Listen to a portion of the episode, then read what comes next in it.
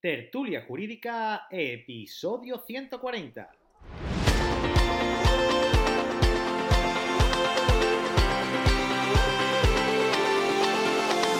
Hola, buenos días y bienvenidos a Tertulia Jurídica, el podcast donde los profesionales del derecho se quitan la toga y comparten su visión sobre temas de actualidad.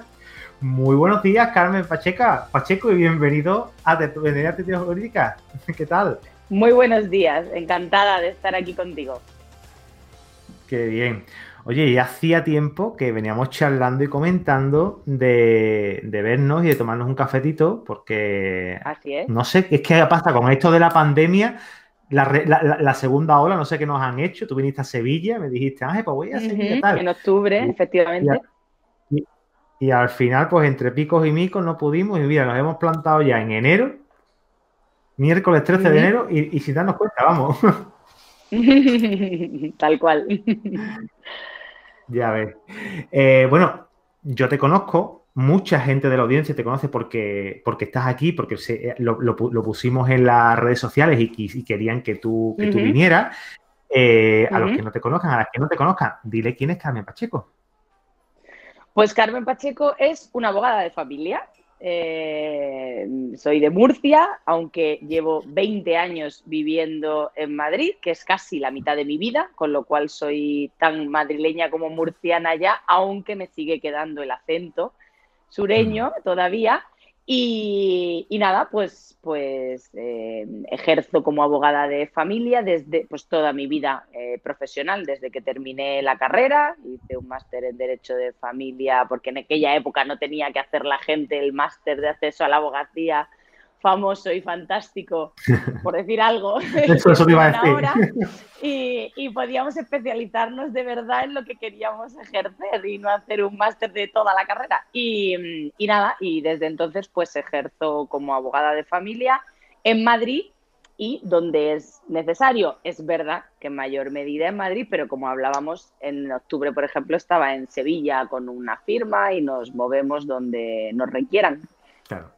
Que de eso hablaremos ahora un poquito, pero antes vamos a, vamos a nombrar al patrocinador de este programa, el que hace que esto sea posible, que es la Mutualidad General de la Abogacía. Tú eres mutualista, que me ha dicho un Así es, así es. Yo soy mutualista. Cuando me hice autónoma, eh, opté por la mutualidad de la abogacía en vez de por el RETA y encantada que estoy, la verdad. Desde luego que, hombre, mm, yo echando cuenta, eh, digo, Jope, es que si, si tuviera que pagar eh, el primer año, vale, se hace bien, pero si tuvieras que pagar 300 y pico de euros mensuales, eh, se hace bola, sobre todo al principio, se hace bastante, mm. se hace bastante bola. Y yo que estoy empezando, que estoy empezando a captar asuntos, que ya sabemos cómo funciona esto, que empiezas a que lo mismo te entra un asunto hoy, pero no ves un duro hasta dentro de seis o siete meses, en el mejor de los casos, ¿no? Yo creo que es una de las mejores opciones para ejercer la, abogacía y somos eh, somos de los pocos que podemos contar con una mutualidad de prevención como, como profesionales. Eso es una pasada. creo, eh, creo que los arquitectos también, creo que eran los médicos. Sí, hay más opciones, pero no muchas, no muchas profesiones. Entonces mm. creo que tenemos la suerte de poder optar. Y luego a mí, al margen del tema mensual, em, me da más seguridad. La verdad, llevamos años y no, y que llevamos años escuchando, no va a haber pensiones el día de mañana, y tú dices, ah, la mía sí. La mía sí. porque es de la mutualidad.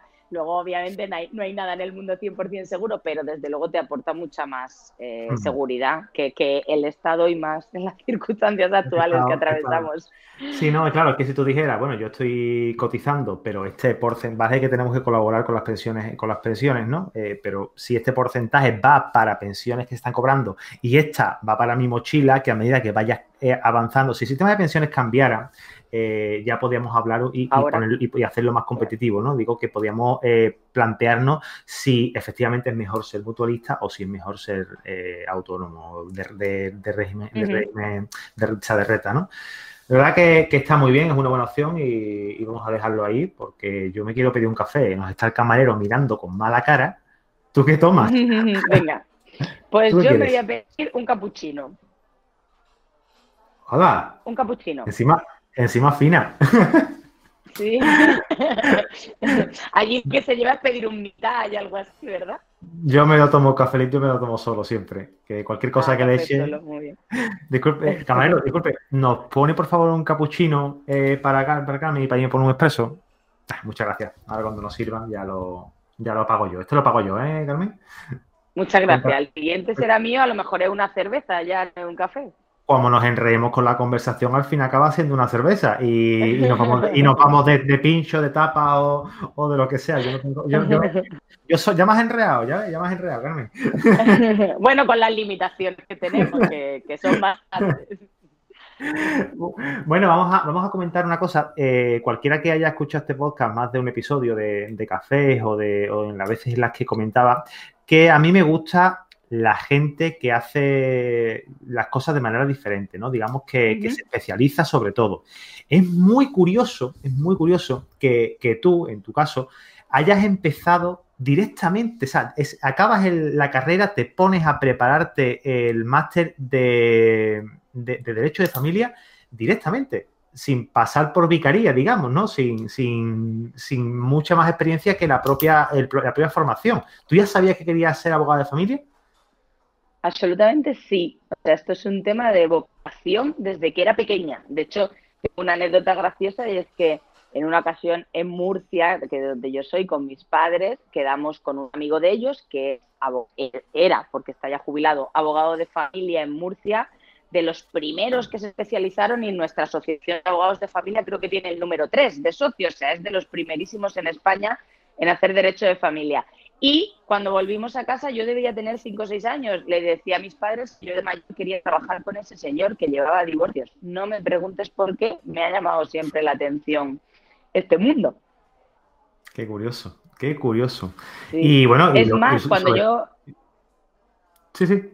Per perdóname que te Cuando yo me vine a, a estudiar la carrera a Madrid, yo estudié en ese momento eran licenciaturas de Derecho y de ADE. Y cuando terminé la carrera, le dije a mis padres, quiero hacer un máster en Derecho de Familia. Y mi padre me dijo, hija mía, eh, has estudiado Derecho, te dedicas a las finanzas, al mercantil, a la banca de inversión. Y le dije, papá, es que a mí me gusta el Derecho de Familia, como me ha gustado siempre, y es lo que quiero hacer. Y no lo entendió. A día de hoy está muy orgulloso de su hija, muy contento, pero en su momento no lo entendía. O sea, es un tema vocacional.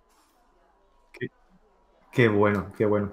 Bueno, te podrías haber ahorrado la parte de ADE, pero bueno, siempre sí. el saber no ocupa sí, lugar. pero siempre viene bien, siempre viene bien porque además, eh, qué duda cabe que en los divorcios, en los temas de familia, muchas veces hay un, hay un contenido patrimonial y económico importante. Y es verdad que los abogados muchas veces le tenemos miedo a los números.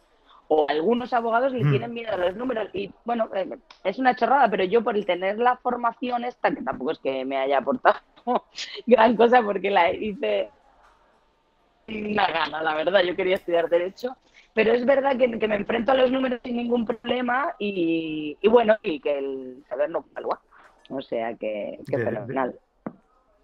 Desde luego, porque claro, otra de las cosas que tú has hecho es emprender. Tú tienes tu propio despacho, pero no has pasado, o sea, no fue, no, no, te has lanzado directamente, no, no, no has sido una kamikaze no. como yo que he, dicho, que he dicho, me saco esto y me colegio del tirón sin pasar por ningún lado.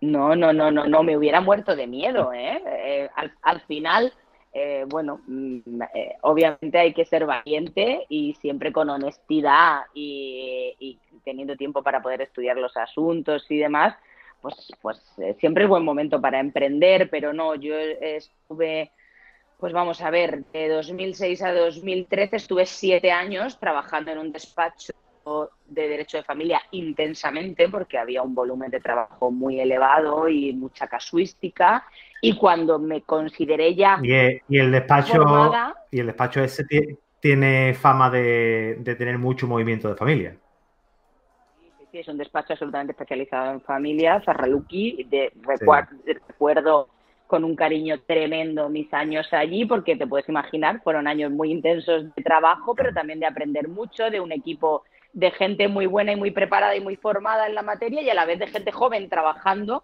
eh, compartiendo pues, pues penas y avatares, y, y ya en 2013, con 30 añitos, me lancé a, montar mi propio despacho y bueno, la verdad es que todo tiene su parte buena y su parte mala, pero no me he arrepentido nunca y afortunadamente he podido mantener esa especialización, como tú dices, quizá gracias al estar en una ciudad grande que te permite hmm. pues especializarte mucho y, y dedicarte a lo que te gusta y a lo que sabes. Desde luego que, hombre, que eso, eso es beneficioso. Yo estuve hablando hace, ahora ya tres meses o cuatro más, no, tres meses con Begoña, Begoña Herpe, eh, una gran amiga de, este programa, y, hablando con ella, claro, el caso de Begoña es muy curioso porque ella decía, ¿no? Que ella estaba en contra de la hiperespecialización, ella lo, lo comentaba así, ¿no? Y claro, yo le decía, Begoña, es obvio que tú, que vives en un pueblo con 3.000 habitantes, me digas eso.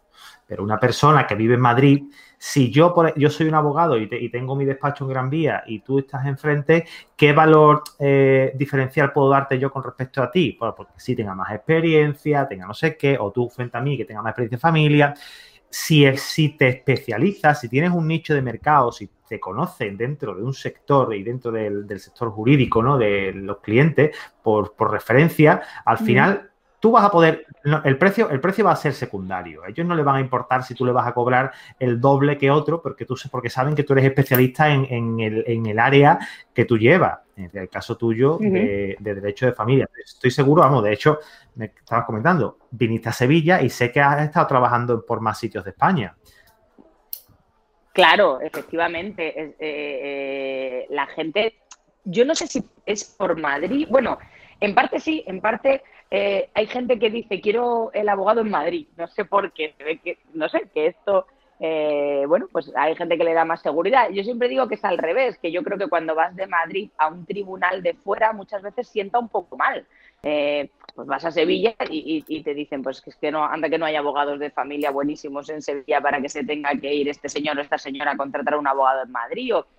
pero Mm. Bueno, pues, pues la gente a veces, eh, los temas de familia son muy íntimos, son muy personales y la gente a veces quiere salir de su entorno, de, su zona de confort e irse a hablar con un profesional eh, que no conozca de nada, que a lo mejor no pueda tener un prejuicio que, puede ocurrir en, sitios más pequeños. Por ejemplo, es súper frecuente que la gente de los alrededores de Madrid venga a Madrid en busca de abogado, Toledo, Guadalajara, Cuenca. Es mm, eh, súper frecuente.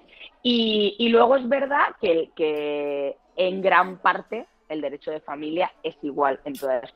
Obviamente hay especialidades por los derechos forales y demás, pero hmm. bueno, de todas maneras yo tengo que confesar que cuando a mí me llama un cliente de fuera de Madrid, cuando digo de fuera de Madrid no digo pues eso, ni Toledo, ni Guadalajara, ni Segovia, porque son zonas que trabajamos mucho. Digo, pues un cliente de Málaga, o un cliente de Barcelona, o un cliente de Lugo, que en todos esos sitios en concreto he llevado asuntos, pero siempre les digo, creo que quien mejor te puede ayudar es un abogado de la plaza, porque creo que es muy importante, al menos en derecho de familia, conocer el criterio del juez y de esa audiencia. Y entonces, bueno, pues, pues yo les digo, a lo mejor tú sabes en tu jurisdicción, pues hay dos jueces de familia, o tres, o ninguno. Este jugaba más rápido, este más lento. A este le gustan las custodias compartidas por mm. semanas, a este le gusta de esta otra. En fin, creo que es importante tener eh, esa información. Y es verdad que a veces el cliente dice, no, no, lo lleves tú. Bueno, pues encantada, pues, pues nos movemos donde, donde hay que moverse. En concreto, por ejemplo, lo de Sevilla, que he ido otras veces a juicios, era, un tema de, una firma, que fue un tema de mutuo acuerdo y, era en una notaría en Sevilla. O sea que, bueno, al final el mundo es global y nos movemos donde nos llamen. Sí, Sí, no, y, es curioso esto que dices, porque además está bastante bien que, lo comentes, porque las personas que están montando sus despachos, eh, no sé si, eh, bueno, tú llevas ya mucho, tiempo, llevas eh, con tu despacho propio siete años y medio, casi ocho. Eh, pero es interesante esto que dices, de que los prejuicios que puede haber de contratar un abogado en tu municipio, en tu zona, porque obviamente, hombre, si eres una persona más o menos conocida en el barrio, a lo mejor no te vas a ir al abogado al lado porque puedes pensar que no, es que va a ir a mis asuntos por aquí, por tomando café, tal, prefiero que lo lleve fulano de copas, que no lo conozco de nada, ni, lo, ni me voy a cruzar con él, eh, ni nadie de viento no se va a cruzar con él. Oye, es muy interesante eso, ¿eh? Sobre todo para de cara a las posibles campañas de marketing que se puedan hacer eh, de cara a tu despacho de abogado fuera de, tu municipio. Es interesante eso, ¿eh? Sí, yo, yo lo, lo, experimento. Es verdad que en un Madrid no tanto, porque parece como que en Madrid pues no te conoces y de hecho la mayor parte de la gente eh, que llega a ti eh, llega por un entorno profesional, referenciado por otro cliente, no es que sea ni amigo de tu familia, ni conocido, ni nada. Pero en sitios más pequeños a mí se me ha planteado decir, oye, pero esto que te estoy contando a ti, no, hombre, obviamente hay un secreto profesional, pero aún así, es decir, es que cuando una persona va a divorciarse, aunque no nos haga falta saberlo, muchas veces te cuenta sus intimidades porque necesita contarlo para que lo entiendas. Por supuesto, te enseña sus cuentas bancarias, los secretos de su casa, sus hijos. Entonces, bueno, pues por un lado está muy bien la cercanía y la empatía y la confianza y que tengan referencias tuyas, pero por otro lado, pues efectivamente no te apetece encontrarte a tu, abogado, a tu abogado luego tomando el aperitivo en el sitio donde va todo el mundo, en ciudad o pueblo en concreto. Así que, mm, pues ese punto es importante y efectivamente de cara a canalizar tu marketing o tu publicidad, pues puede tener sentido. Desde luego. Porque además, eh, claro, el secreto profesional es algo que nosotros tenemos grabado a fuego, eh, nosotros, pero el, público general mm, te ve como una persona. Claro, claro, a eso me refiero. Está, bien, está bien, sobre todo que Sí, la gente, perdóname, te dice, sí, claro, me has dicho que no le vas a contar esto a nadie, pero luego vete tú a saber. Y yo digo, bueno, es que no puedo dedicarme a esta profesión si me dedico a contar, porque además todos hemos tenido alguna experiencia mala en ese sentido y luego los círculos son muy pequeños. Yo tuve un tema tremendo de un eh, detective con el que yo colaboraba. Eh, sabes que en derecho de familia de vez en cuando necesitamos recurrir a los detectives determinadas circunstancias, ¿vale? Y de repente, antes de hacerle simplemente con una llamada se trataba y tal, lo aireó en una cena con la casualidad de que en la mesa de al lado estaba la hija de mi clienta, que me llamó inmediatamente y me dijo, ¿cómo es posible? Mm, claro, de colaborar con el señor, eh, que entiendo que metió la pata, que los puede pasar a todos, pero es que no, es que no nos puede pasar, es que eso no te puede pasar. No, no, no, no, no, no puede ser. Y, lo, y la situación en la que te sitúas, claro, en la, en donde te sitúas, en la posición en la que te, en la que te sitúas es, vergonzoso, vamos.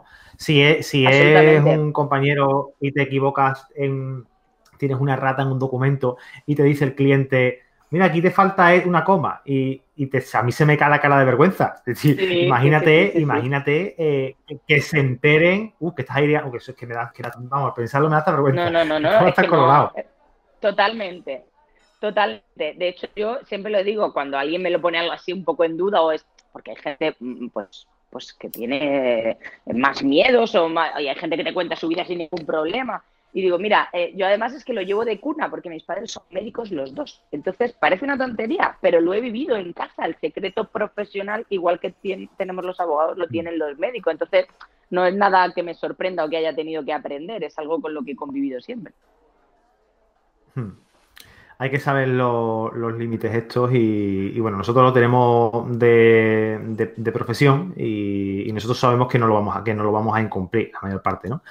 Eh, pero como siempre digo con Cristina en el podcast, que cuando si, alguien, si en el código odontológico eh, se recoge eso es porque alguien en algún momento eh, ha aireado cosas. Y, si estáis por algo.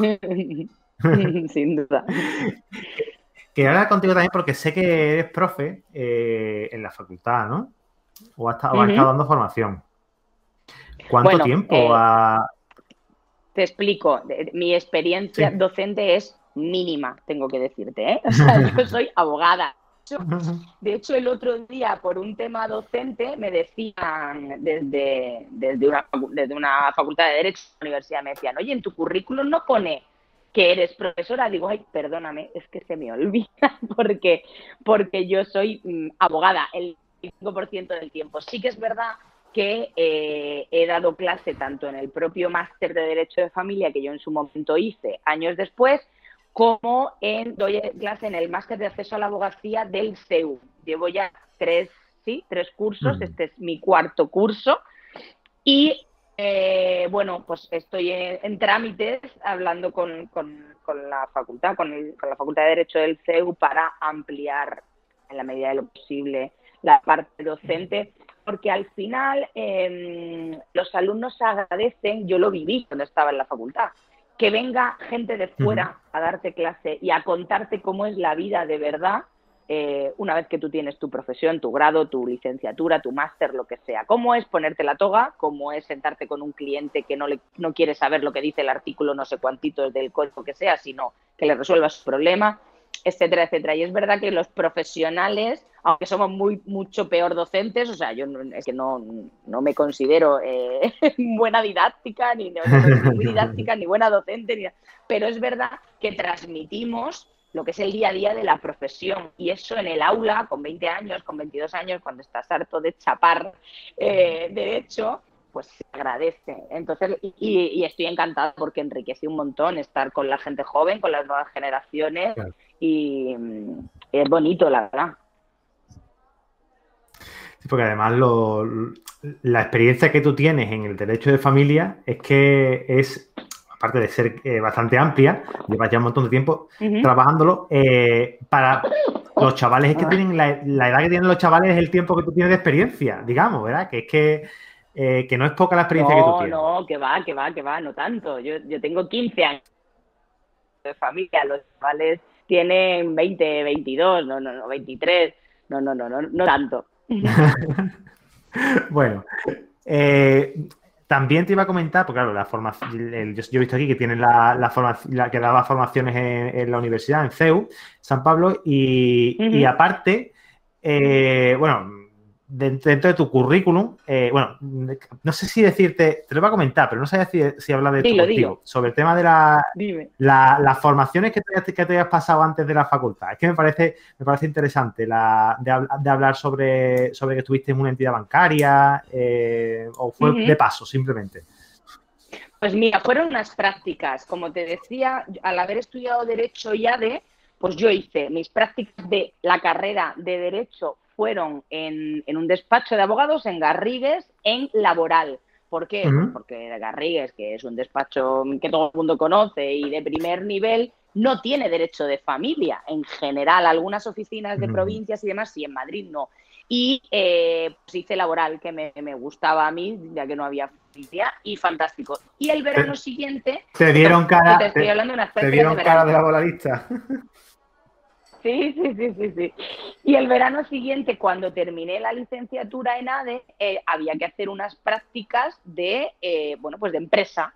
Y entonces, eh, esto fue el mejor verano de mi vida. Me cogí unas prácticas en una sucursal del Deutsche Bank en Fuengirola, Fuengirola Málaga, que es donde yo he veraneado siempre, donde vive mi abuela, donde yo me casé años después y me pasé tres meses allí haciendo prácticas en la entidad bueno, mm, feliz de la vida, era en horario de mañana, claro, de 8 a 3, las tardes durante tres meses en, la playa y, encantada. Y ya sí que terminé esas prácticas y empecé lleno con el derecho de familia y no he terminado, lo he dejado, pero fue, fue una etapa súper divertida.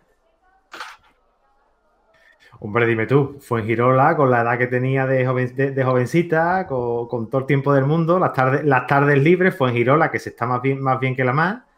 Hombre. A la gente, a la, gente que no conozca Fuengirola, eh, Costa, Costa Malagueña, eh, hay un sitio para tomar eh, helado que es el, es el australiano, que sí, qué madre mía. pues mira, qué bueno. que se pasen por allí. Tenemos una, una amiga, Laila, que también es de, que, que de Fuengirola. Sí, qué gracia. No, la verdad que, el sitio es, espectacular. Eso vamos a dejarlo ahí. Que los que, los que pasen por aquí, que lo escuchen, que, en verano cuando vayan a Fuengirola se pasen y busquen los helados del australiano. Vamos a dejarlo simplemente de, pasada. Eh, ¿A ti la formación te gusta? Es que además Fuengirola tiene una cosa...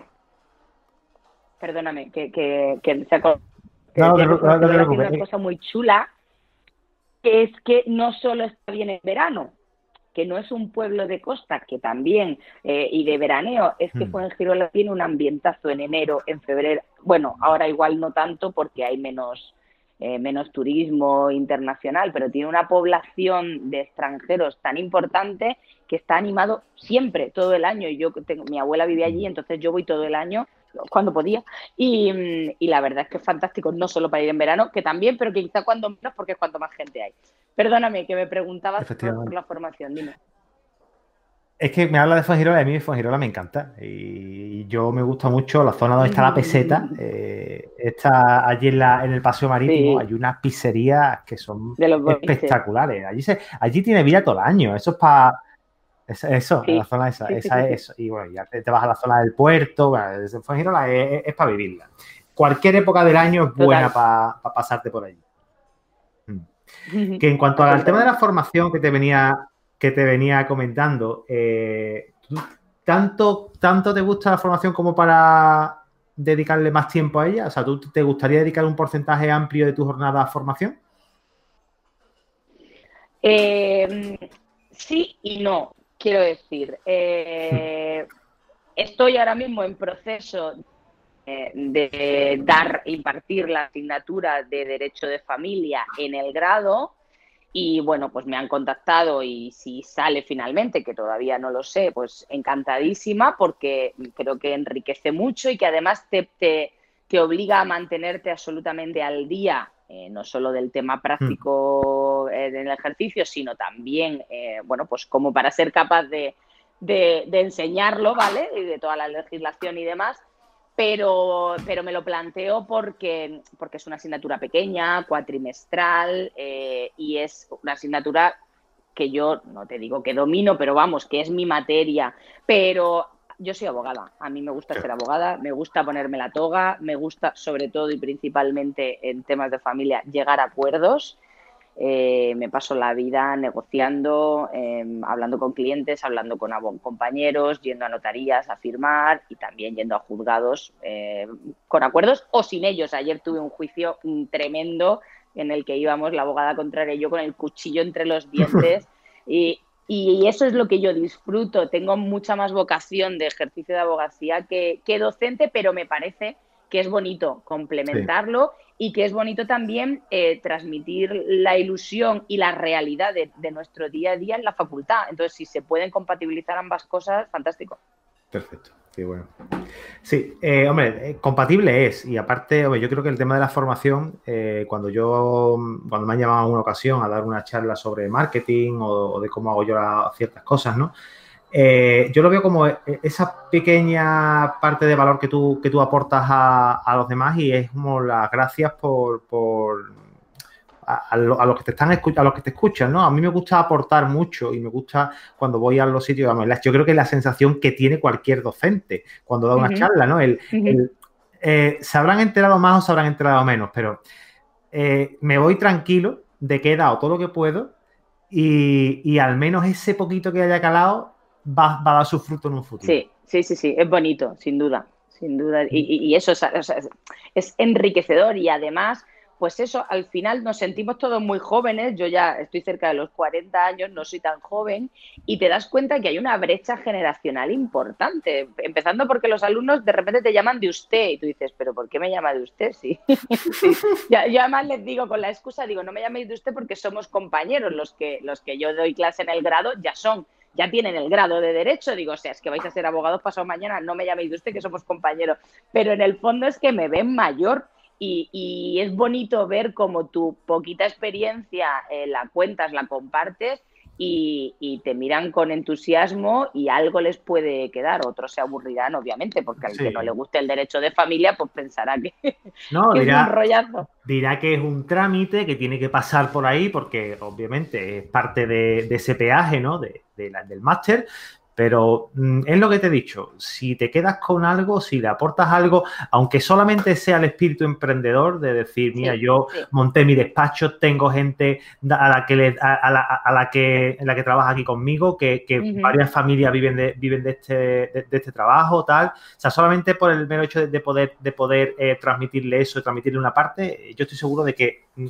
te guste más o te guste menos en la rama, al final eh, algo les va a calar seguro. Sí, la verdad, sí. Mm. Además, em, quitarle miedo a la gente, es decir, eh, no todo el mundo quiere o puede o vale para trabajar en una gran empresa o trabajar en un gran despacho. Entonces, montar un despacho tú solo pues obviamente tiene sus dificultades, pero luego hay ámbitos y ámbitos. Yo siempre pongo el mismo ejemplo. Supongo que si eres mercantilista y aspiras a que tu cliente sea Telefónica o Iberdrola, pues no será nada fácil montar tu propio despacho. Tendrás que ir de la mano de grandes firmas.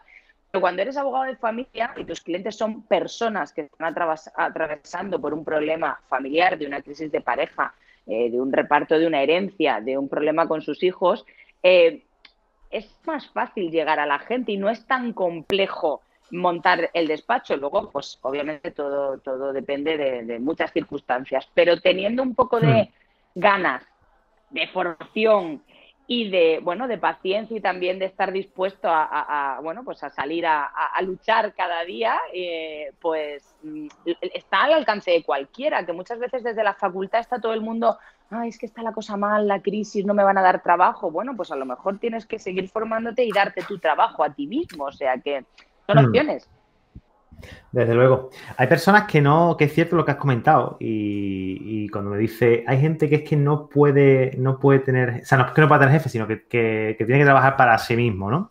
A mí me pasa eso. Yo no puedo tener un jefe detrás porque yo ya tengo demasiados jefes que son mis clientes. Entonces, igual. yo creo que tú, a ti y a mí nos pasa exactamente lo mismo, ¿no? Yo me he tirado al ruedo, eh, me he tirado a, a torear en esta plaza cuando no me gusta el toreo y, y cuando no y cuando realmente no es el peor momento de la historia creo que bueno o, pensaré el peor momento para, para decir bueno me dejo mi trabajo que estaba bien bien posicionado tenía un buen sueldo y una, estabilidad y ahora me tiro aquí a, trabajar por mi cuenta desde mi casa y a buscarme las habichuelas. Yo creo que eso eh, a ver es lo que hemos hablado. Tú en tu caso tú podrías trabajar para alguien yo creo que no no a ver, ahora sería complicado. En su momento lo hice y, y bien, o sea, quiero decir, no, no, no, tenía ningún problema. Tú asumes tu rol en, en, tu despacho, en tu empresa, y quiénes son tus jefes, y quiénes mandan, y quiénes marcan las directivas, y yo no, no tenía ningún problema, con, porque sí que hay una cosa, eh, em, para mí había una implicación como personal con cada asunto. El sueño, el juicio de mañana, pero ¿qué más te da si no es tu cliente directamente y creéis creía en que, que el cliente estuviera contento implicaba que el jefe estuviera contento, que yo estuviera contenta, que el equipo, es mm. decir, tenía un poco esa visión. Entonces, bueno, pues eso ayuda luego a, emprender. Y sí que es verdad que a día de hoy para mí sería difícil tener un jefe, aunque tengo todos los jefes que son mis clientes, como bien dices, que cada uno te impone una forma de trabajar, cada uno te impone unos horarios, etcétera, etcétera. Pero es como cuando te vas de casa. Yo me fui de mi casa a los 18 años, me llevo fantásticamente bien con mis padres, pero volver a, vivir con ellos, uy, eh, me resultaría complicado. A lo mejor si un día me divorcio no me queda otra, porque es, la causa de, vuelta a vivir con tus padres muchas veces, el que se te rompe tu propia familia y al menos provisionalmente vuelves al hogar eh, paterno-materno. Pero es complicado porque por, pues esto es igual, cuando dejas de tener jefe, volver a tener sería difícil, la verdad. Sí, yo estoy, estoy contigo y esa conversación sí la hemos tenido nosotros en casa. Eh, el hecho de decir, joder, es que yo no podría volver a mi casa por muy a gusto que esté, no porque vaya a hacer o vaya a dejar de hacer cosas eh, delante de mis padres, sino por el hecho de, oye, mi, intimidad y, mi control y mi, y mi rutina propia. No me quiero adaptar a ti eh, y eso que en mi casa siempre ha habido mucha libertad, ¿no? Eh, no me quiero adaptar a tus cosas, no quiero molestarte, lo que quiero es yo hacer lo que me apetezca en el momento en el que me apetezca y como me apetezca. Y, claro, yo creo que, básicamente... Y, claro, claro Y asumiendo tus propias decisiones. Y en el trabajo es igual. Yo sí que cuando monté mi despacho tenía ganas de tomar yo las decisiones de cómo llevar los asuntos que en parte las tomaba también, pero claro, siempre sometida a, al que firmaba, la persona que firmaba. Entonces dices, qué miedo, responsabilidad, pero qué bonito también equivocarte tú y tomar tus decisiones. Pues es lo mismo que cuando sales de casa, es que es igual. Totalmente. Oye, se me ha pasado el tiempo volando. Nos estamos pasando de tiempo y la. Sí, ¿a que sí? Sí, tengo que decirte una cosa. No estoy de acuerdo en que sea mal momento para emprender, ¿eh? Nunca es mal momento para emprender. A mí me parece que, que uno tiene que hacer eh, aquello, eh, lo que cree, eh, que le hace feliz y, luchar por los sueños. Y, quiero decir, si en cualquier no nos va bien, bueno, pues podremos tomar otra decisión, con lo cual, mm, y además en las crisis siempre hay oportunidades, o sea que esto es cuestión de hmm. esfuerzo, de trabajo y de tiempo. Y una cosa muy importante en el mundo de la abogacía, desde mi punto de vista, tradicionalmente en nuestro país ha habido tanta mala práctica, tenemos tan mala fama los abogados, que yo digo, al final, si trabajas bien, si eres serio, y eso los compañeros lo van sabiendo, los jueces lo van sabiendo, los clientes lo van sabiendo, es cuestión de tiempo que te vaya bien. Obviamente nadie nos vamos a hacer. Hmm. Lo sabemos. Vaya bien, bueno, puedas tener eh, tu despacho, tu trabajo y puedas pagar tus facturas. No, no, no se aspira tampoco a mucho más. Al final, al final es, así. Eh, pues vamos a dejar este consejo último que nos ha dado, nos ha dado Carmen. de verdad, Carmen, muchísimas gracias por el ratito. Eh, ha sido un placer. Sabes que esta es tu casa cuando tú quieras. Simplemente tienes que decirme de participar y, te abro las puertas del podcast. Muchísimas gracias, Ángel, a ti. Un placer eh, que, me hayas hecho un huequito en, en tu agenda. Y enhorabuena, porque desde luego todos tenemos mucho lío y mucho follón como para dedicar este tiempo a los compañeros, a las redes sociales y es muy valorable y muy, y muy de agradecer. Estamos en contacto. Muchísimas gracias.